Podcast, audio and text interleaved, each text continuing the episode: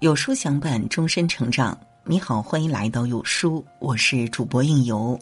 今天为您分享的内容是：人生下半场，别多嘴，别管闲事。人活于世，总需要与他人建立多种关系，亲情、友情、爱情。然而，每一种感情都需要用心去经营，都需要用心去浇灌。经营感情最好的方式就是保持分寸感，保持距离感。适当的距离能让人与人之间更好的交往，适当的分寸感能让感情更好的发展。岁月悠悠，人老了之后惧怕孤独，总渴望能从人际关系中收获一些温暖。但是人老了，越孤独越是喜欢多言。然而言多必失，祸从口出。人与人之间价值观不同，生活方式不同，每个人都有其不同的人生经历。你无法做到与他人感同身受，多嘴或多管闲事，总是会打破人与人之间的分寸感。不管是出于好心，还是一种习惯，管不住嘴，多管闲事，往往会让自己与他人之间的关系发生转变，甚至会让彼此之间相处的舒适感降低。人老了，别多嘴，别管闲事，是一种充满智慧的处世之道。人老了，别多嘴。莎士比亚说：“不要想到什么就说什么，凡事必须三思而行。人老了，别多嘴，别总是逮住别人的错误就没完没了的念叨。即便是真心待他人好，过足了自己的嘴瘾，依然会让对方很尴尬。人老了，学会闭嘴，有时是对他人的一种尊重。有些事情不能只看表面，弄不清孰是孰非。”便对他人进行批判或者指责，只会让他人心里不痛快。喜欢多嘴的人会惹人生厌，人老了多嘴也会给自己的未来增加很多变数。多嘴的人会让人敬而远之，没有人愿意与之相处。学会说话与闭嘴是一门学问，人用了两年的时间学会了说话，却用一生学会闭嘴。人老了，学会说话，斟酌沟通方式。管住嘴，能与他人更好的交往。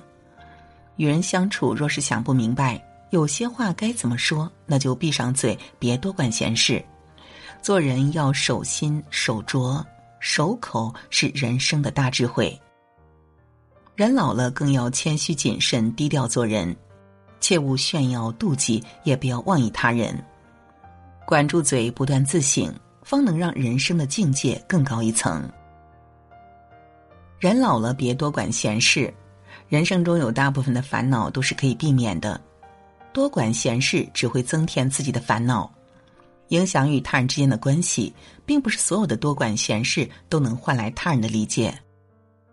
有些多管闲事的理解会重伤别人的自尊，会伤及别人的心。别人的事不要多管闲事。每个人都有自己的生存法则，都有自己解决问题的方式。当别人不需要帮助的时候，别过度去插手别人家的事，多管闲事，常惹是非，惹得自己不痛快。人老了，别多管闲事，子孙自有子孙福，跨越不了的鸿沟就随他们去，过好自己的日子就好。朋友的事情能帮忙就帮忙，不说空话，不讲大话，不多管闲事，真诚相待。多管闲事是用他人的事情来折磨自己。他人有他人的见解与解决问题的思路，即便是他走了弯路，那也是他的决定，能让他得到成长，那也是他人生中必经的路。人老了，别多管闲事。人与人之间需要空间感，有些弯路亦是他人的精彩。与人交往不多言，不多管闲事，是对别人的尊重。人老了，管好自己。人生在世，没有承受过他人的苦难，用局外人的身份去多嘴评判、多管闲事，只会让人反感。与人交往，不要轻易介入或评价他人的生活。每个人都走过不同的路，感受过不同的痛，管好自己即可，无需给自己添堵。人老了，管好自己就好，做一些有意义的事，规划自己的晚年生活。可以学点陶冶情操的东西，比如国画、毛笔字，或者是打打太极拳、下下棋。